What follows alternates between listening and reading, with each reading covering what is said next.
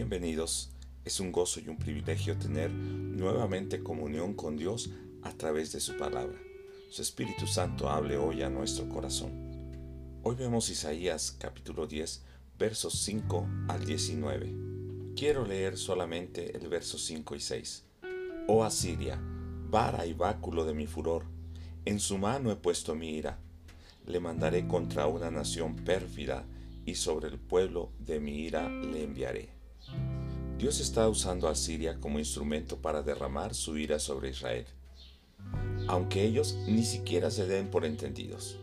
Asiria pensaba que así como había derrotado a las naciones paganas que tenían muchos ídolos, igual derrotó a Samaria que tenía muchos ídolos, era la capital de Israel del norte.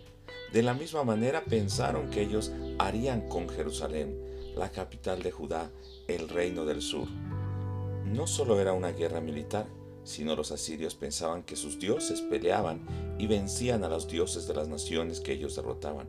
Así que, al tomar a Jerusalén, los ídolos de Jerusalén serían vencidos por los dioses asirios. Y ciertamente Judá en Jerusalén tenía muchos dioses. Habían dejado el culto único al Dios santo y verdadero. Sin embargo, Jehová es el que ejecuta juicio y ha traído a Siria y a las naciones enemigas que están alrededor de Israel para juzgar a su propio pueblo. Por tanto, después de usar a Siria como instrumento de su justicia, y ellos no reconocen que ha sido Dios, Él mismo los va a castigar por la soberbia de su corazón, por la altivez de su rey, porque pensaron que fue su poder y su sabiduría la que les dio la victoria. Por medio de una metáfora, Dios enseña la actitud de Asiria, que es como si el hacha se rebelara contra el leñador o el serrote contra el carpintero. Por tanto, Dios traerá enfermedad extenuante sobre los más jóvenes y fuertes de Asiria. El fuego mismo de Dios los consumirá e inclusive sus bosques serán talados. Aunque Dios estaba actuando de esta manera, ni Israel, ni Judá y mucho menos Asiria se percataban que era la mano de Dios que permitía el juicio sobre su pueblo. Tal vez seguimos confiando en nuestra fuerza, poder, riqueza o sabiduría cuando hemos logrado algo.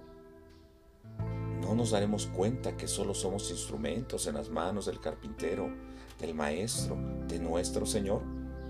Mi oración hoy es que Dios quite la soberbia de mi corazón y que pueda reconocer que es Dios el que hace las cosas pequeñas como grandes, y es su sabiduría la que me permite que actúe con prudencia. No nos apoyemos en nuestra propia prudencia, en nosotros mismos o en brazo humano, sino en Jehová Dios de los ejércitos, pongamos nuestra confianza. Hoy oremos juntos, que podamos tener humildad ante Dios y reconozcamos la obra suya en nuestras vidas. Desechemos la soberbia de nosotros, apoyémonos solamente en el Santo de Israel. Bendiciones a todos y que podamos seguir oyendo la voz del Espíritu Santo en nuestras vidas.